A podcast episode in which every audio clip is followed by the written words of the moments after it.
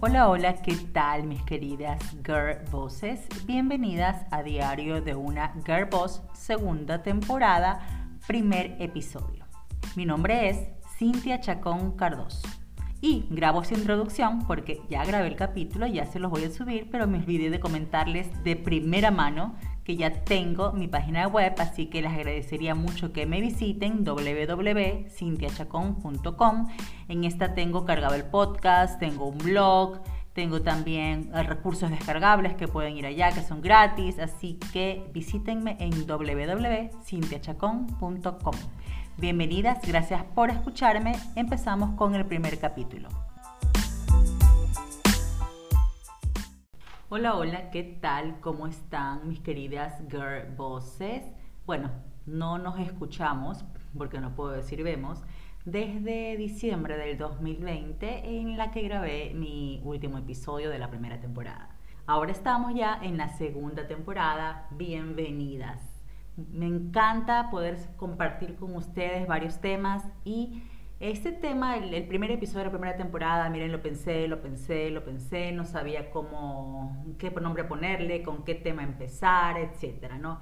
Pero gracias al contenido que he compartido esta semana en mis redes sociales, para las que me siguen, es cintia.chacón.c en Instagram, que es la plataforma en que más me muevo, igual lo pueden encontrar en Facebook, pero bueno, eh, en esta plataforma o en, en estos posts que hice en esta última semana, me he centrado mucho en eh, la parte de emprendedora y empresaria. ¿Y por qué? Porque en las mentorías que he hecho en estos últimos meses me he dado cuenta que muchas emprendedoras a veces se quedan con este denominativo, por decirlo así, de emprendedora solamente, que es como que siempre vives eh, de, como a corto plazo, como con la motivación así muy súper alta al comienzo y luego te bajas, etcétera, etcétera. Entonces, por eso, este primer capítulo, primer episodio de esta segunda temporada es emprendedora o empresaria.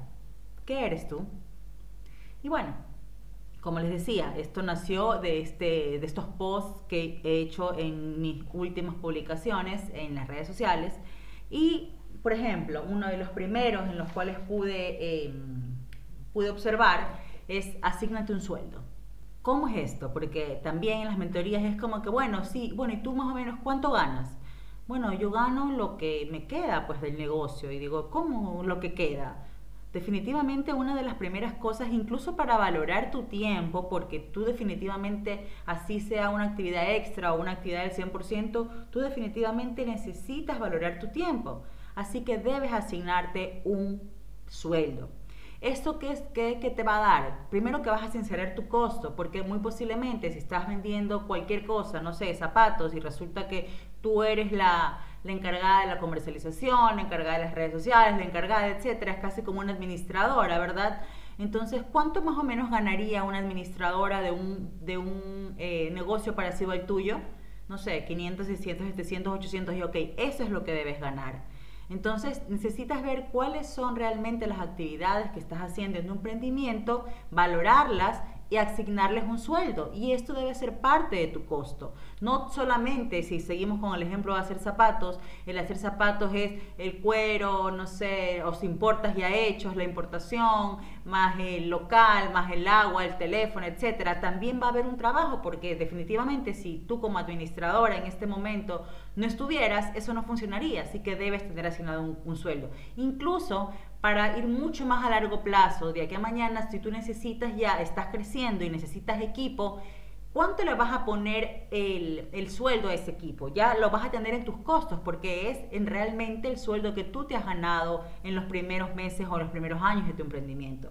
Esa es una. Dos, también podemos darnos cuenta en qué momento yo necesito un equipo. Tal vez en ese momento yo puedo ver cuánto, eh, cuánto tiempo estoy invirtiendo y cuánto ya no me estoy alcanzando, ¿verdad? Entonces ese es el momento en el cual tenemos que tener un equipo.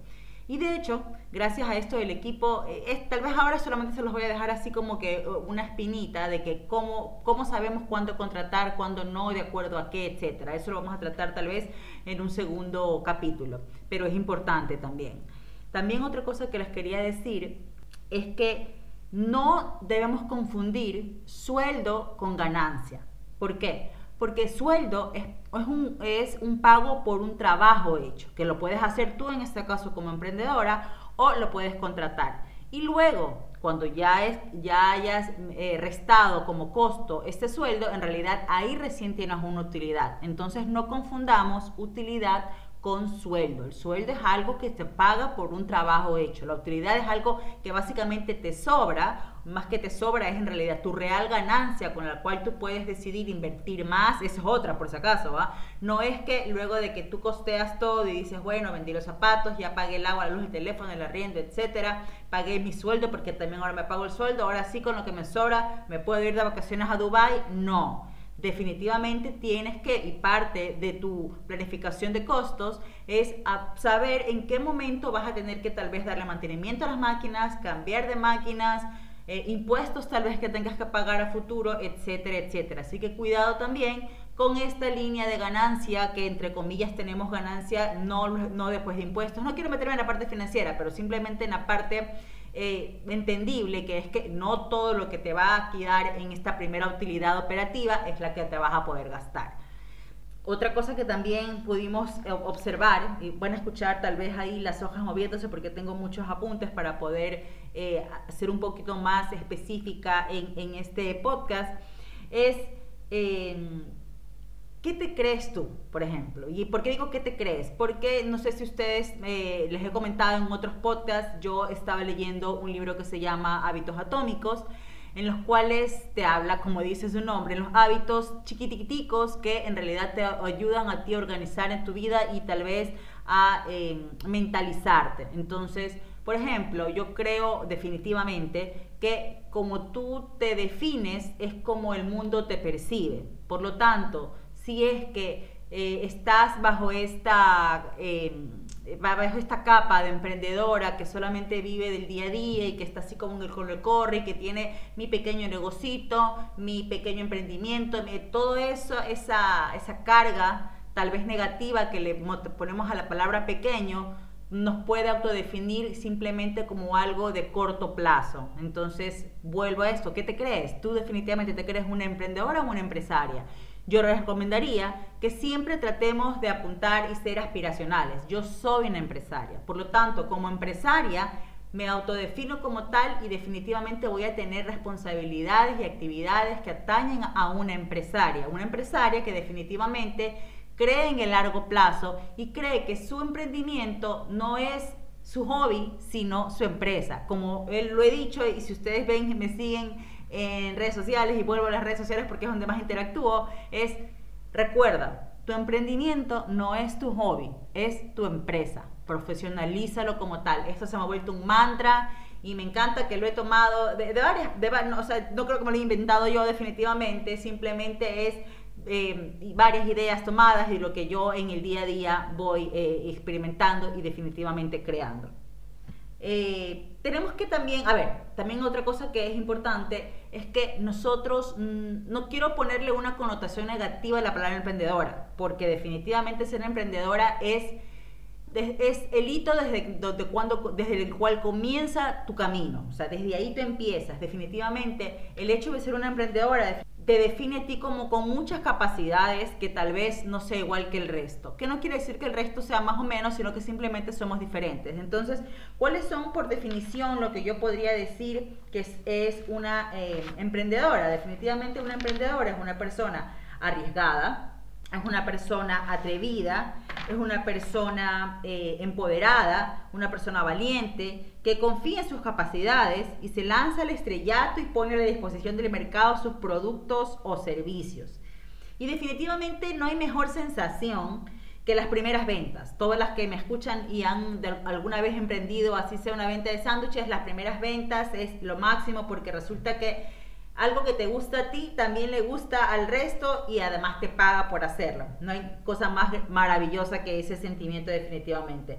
Y esta es la primera etapa de tu negocio. Sin embargo, tenemos que entender que hay varias etapas para que tú sigas escalando tu negocio y convertirlo en una empresa, que es lo que yo creería que todas las que empezamos un negocio queremos en algún momento.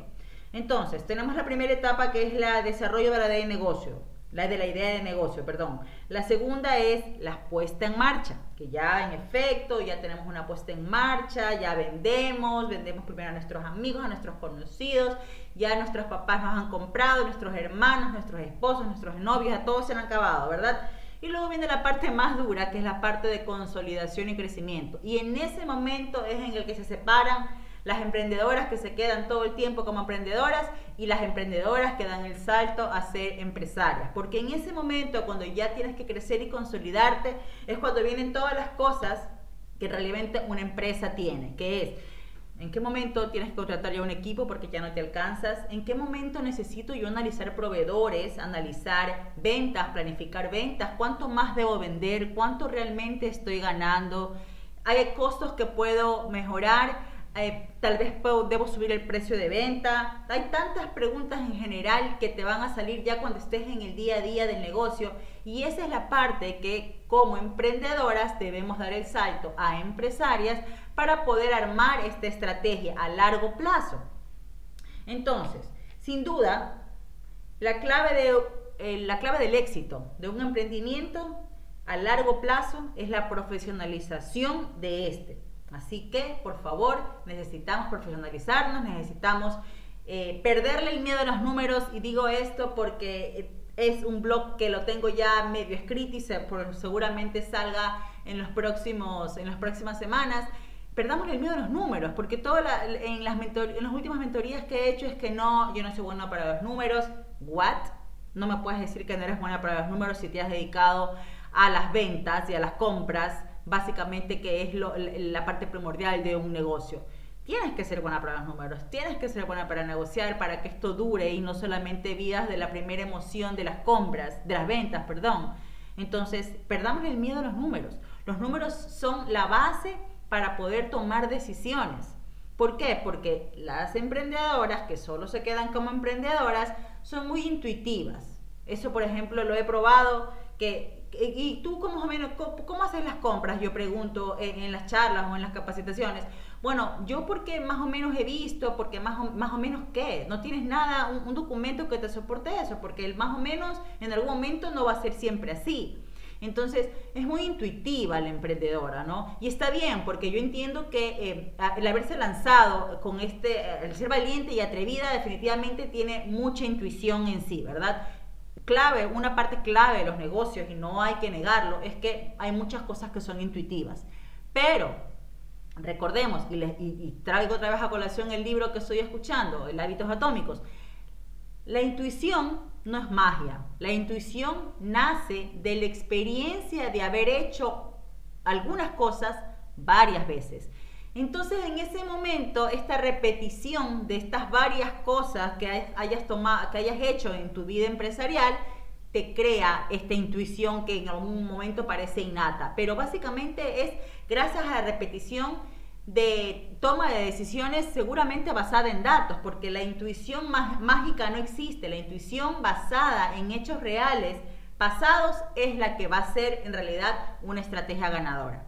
Así que dejemos de ser tan emotivas, tan intuitivas para poder tomar decisiones en los negocios y volvámonos más racionales. Tenemos que ser racionales, tenemos que basar nuestras decisiones en números. Muchas personas me dicen, no, pero es que yo no estoy obligada a llevar contabilidad. Entonces, como no llevo contabilidad, es como que no se sienten con la obligación de llevar un registro de sus ventas y sus compras.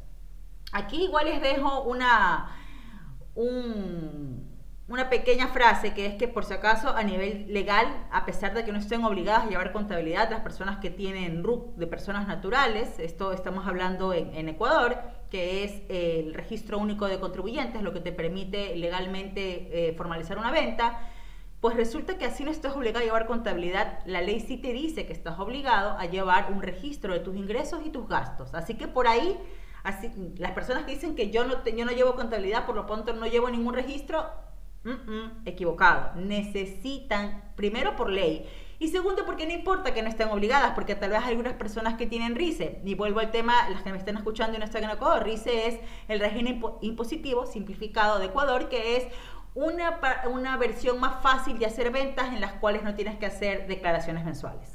Entonces, ahí en efecto, no, la ley no te dice que tengas que llevar nada, sino que tal vez simplemente algún registro interno. Por lo tanto, por si acaso, la obligación no es la que te debe a ti motivar a llevar estos registros. Lo que te debe motivar es tu estrategia a largo plazo.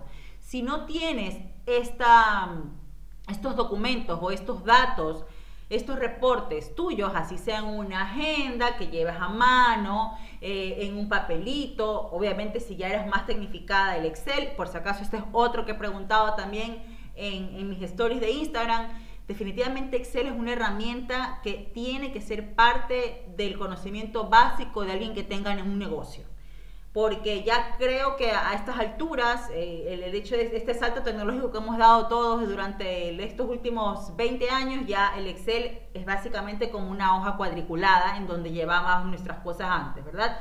Entonces debemos usar el Excel. No quiero con esto que sean unas megas expertas en Excel donde tengan que hacer tablas dinámicas, etcétera, que por cierto tablas dinámicas deberían incluso poder hacerlas, pero bueno, ese es otro tema. Pero básicamente con que sepan, deben un registro de sumar y restar y sacar un promedio, un porcentaje en, Excel, están del otro lado y así deben empezar.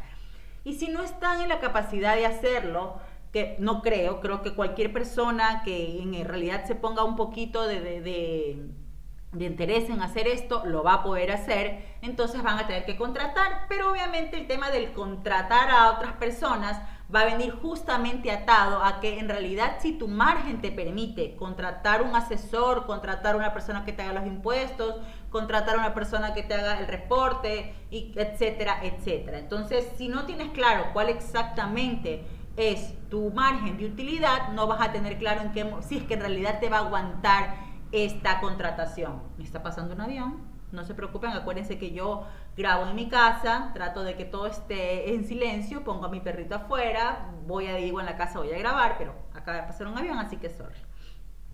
Entonces, les decía, los números son algo primordial. Ustedes tienen que por favor tener esos números.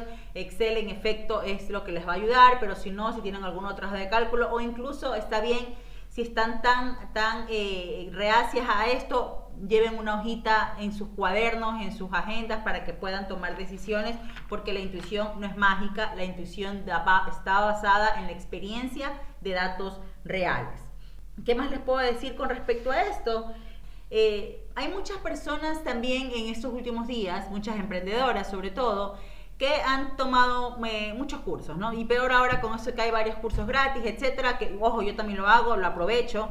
Pero ahí también hay algo que es importante decir. Acuérdense que no todo lo gratis en algún momento va a repercutir con un beneficio, ¿verdad? Porque obviamente es un abrebocas todas estas cosas gratis que nos ofrecen y que de hecho yo también ofrezco a veces en, mis redes sociales, es un abrebocas. De eso no vas a poder definitivamente, no es estratégico, no va a entrar dentro de tu estrategia tener que vivir de cursos gratis.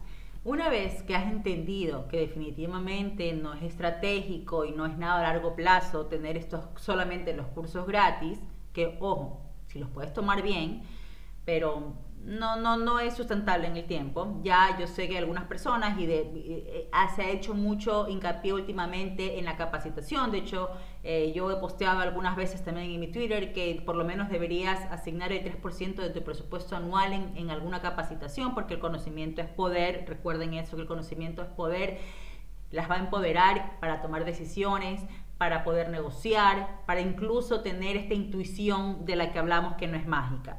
Sin embargo, el conocimiento sin ejecución se pierde en el tiempo. ¿Qué quiero decir con esto? A veces hay personas, y me incluyo porque me ha pasado también, que tomamos un curso, tomamos otro, tomamos otro y somos eruditas en mil cosas, pero resulta que no ejecutamos nada.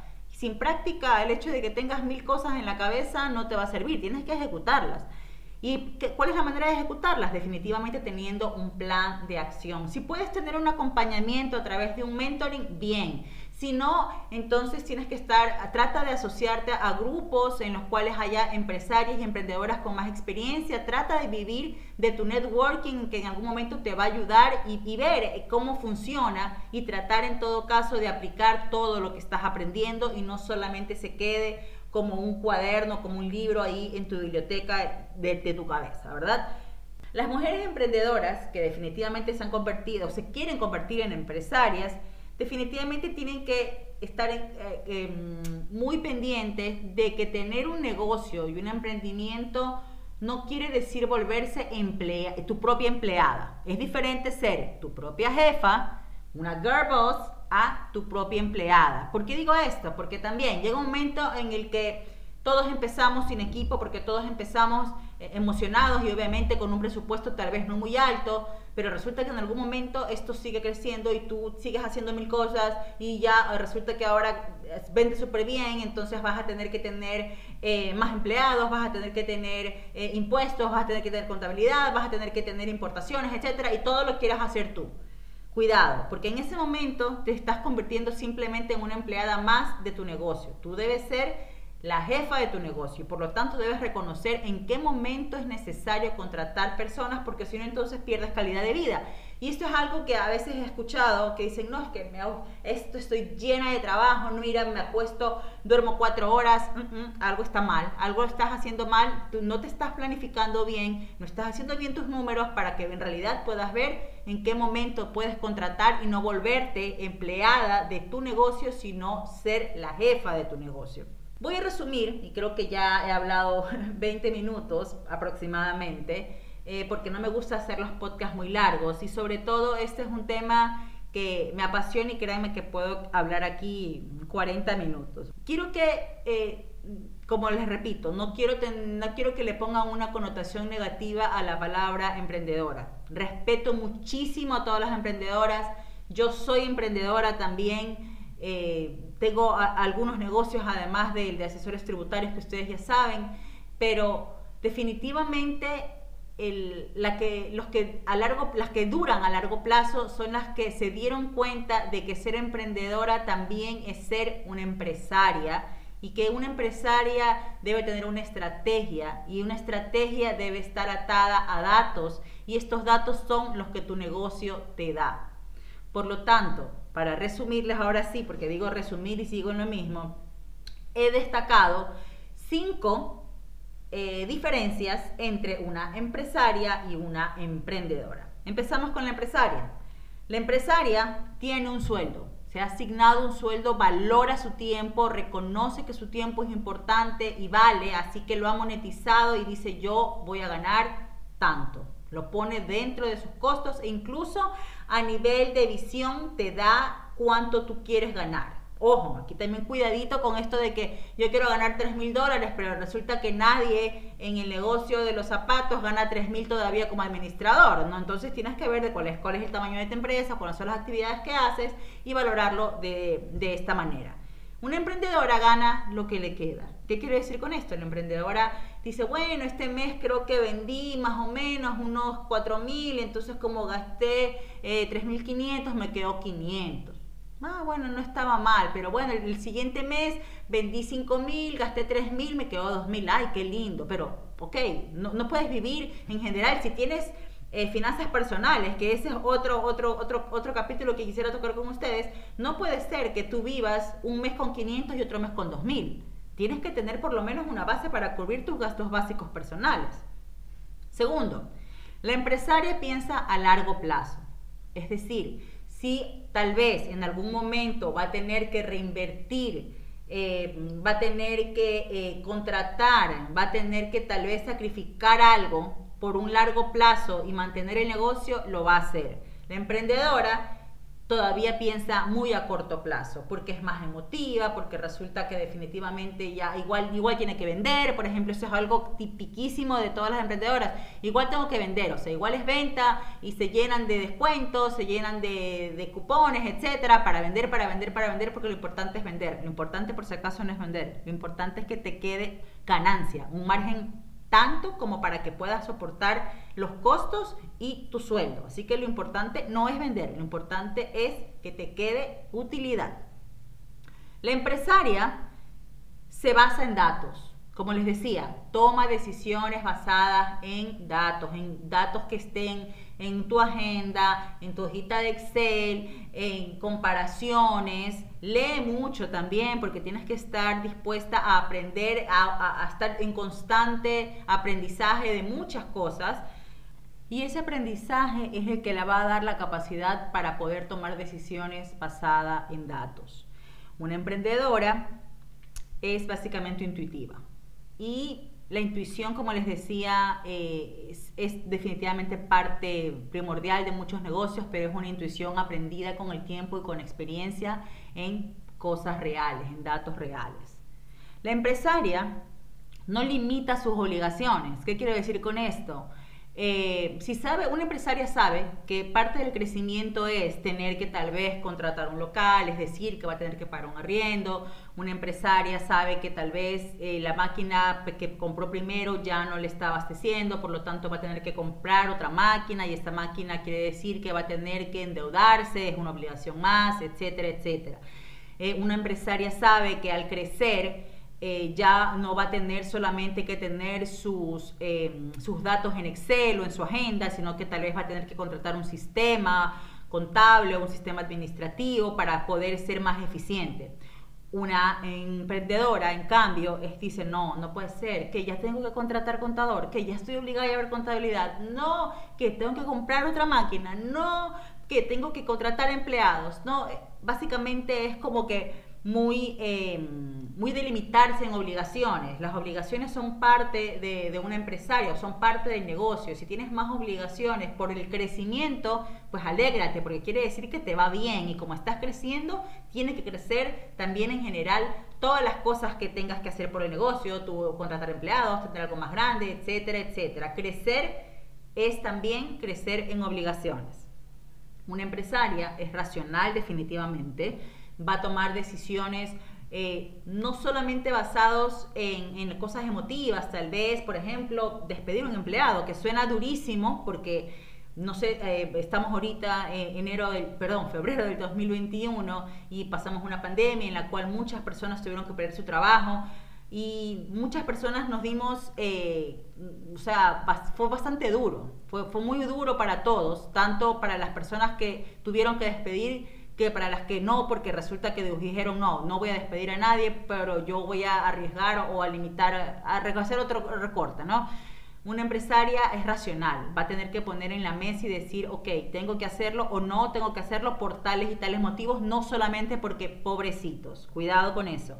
Una emprendedora es más emotiva, va a decir, no, pobrecitos, y ahora, ¿cómo hacemos? Resulta que sí, en efecto, solo por tomar este ejemplo del despido de un personal, que definitivamente es de las peores cosas que le puede pasar a una empresaria, es, ok, pobrecitos, no los despedimos ahora, pero luego podemos cerrar y de repente ahora podías eh, despedir a uno y mantener la empresa, pero como no lo hiciste en su debido momento por la emoción, por la emotividad, resulta que luego quiebras y ya no dejas a una persona sin trabajo, sino tal vez a cuatro o a cinco personas, que es peor. Entonces, eh, estas las cinco diferencias primordiales que yo he podido rescatar durante este tiempo que he tratado este tema esta última semana y seguramente voy a seguir y seguir porque es un tema que definitivamente me apasiona. Espero, mis queridas girl bosses, que este primer episodio de la segunda temporada haya sido de su agrado eh, muchísimas gracias por escucharme y espero que me puedan hacer comentarios. Eh, ya ahora que tengo un poquito más de experiencia en esto de los podcasts y me escuchan a través de Apple Podcasts, pueden hacer comentarios, ponerles like, etcétera. Si me escuchan en Spotify, creo que eso no se puede, pero pueden en cambio agregarme a su lista de, de preferidos, como que seguirnos también. Y por cierto, no les he dicho, y mire, ya estoy al final, debería ser esto un capítulo más, más importante, decir esto desde el primer momento, es que ya tengo página web, así que bienvenidas a mi página web, es www.cintiachacón.com. Va a ser mucho más fácil para las que no están ah, acostumbradas a manejar estos apps de podcast, en donde van a poder escucharme directamente en cintiachacón.com slash podcast. También tengo un blog en esta misma página pueden ir a ver. Eh, les agradecería que en las que quieren también se suscriban porque ya estamos haciendo varias informaciones para poder compartir con ustedes. Eh, tengo un planificador que está en PDF que se lo puedan bajar directamente. Si no, lo pueden y lo quieren impreso, como les decía, se los puedo yo mandar. Contáctenme por interno, por, por mis redes sociales y se los puede enviar a sus casas, obviamente esto en Ecuador. Eh, también que tenemos en la página web, eh, bueno, tenemos mil cosas, les voy a decir, les voy a agradecer, mejor dicho, que se metan a la página web, analícenla, pónganme todos sus comentarios, lo que les gusta, lo que no les gusta, todo es bienvenido. Ahora sí, entonces, luego de 29 minutos casi de podcast, les agradezco otra vez por escucharme hasta el final. Gracias por quedarse hasta el final. Y esto fue Diario de una Girl. Mi nombre es Cintia Chacón Cardoso y muchísimas gracias por escucharme. Bye bye, Girl Bosses.